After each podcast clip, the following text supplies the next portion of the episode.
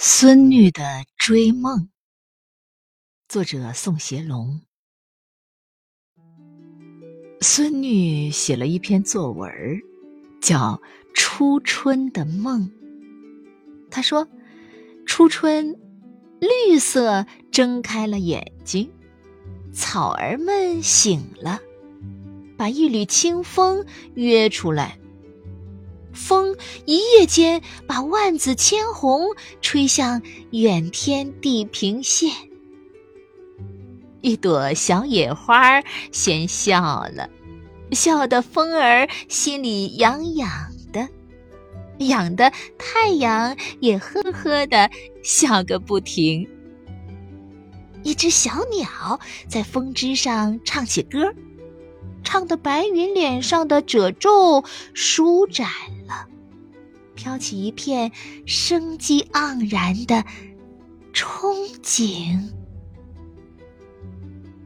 晨起，孙女儿的梦在小鸟的吟唱中飘走了，留下一只彩蝶翻飞的欢快。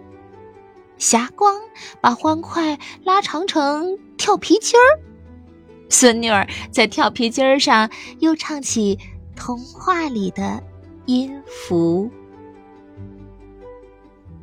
而后，孙女儿回屋，铺开一张白纸，在白纸上开始追梦。她先摘下一颗昨夜的星辰，又放飞一个新的太阳，用万缕阳光调成斑斓的色块，涂鸦成他梦境深处的。五彩希望，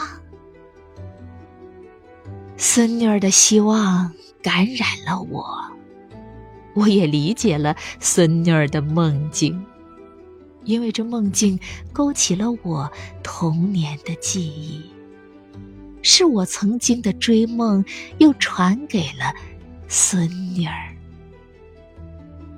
于是，我又和孙女儿一起追梦。并把自己一生的伤痕折叠成米芾的自扇，永远不再打开，不再打开，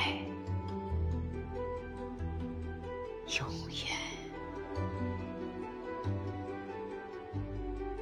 于是，我又和孙女儿一起追梦，并把自己一生的伤痕。折叠成米芾的自善，永远不再打开，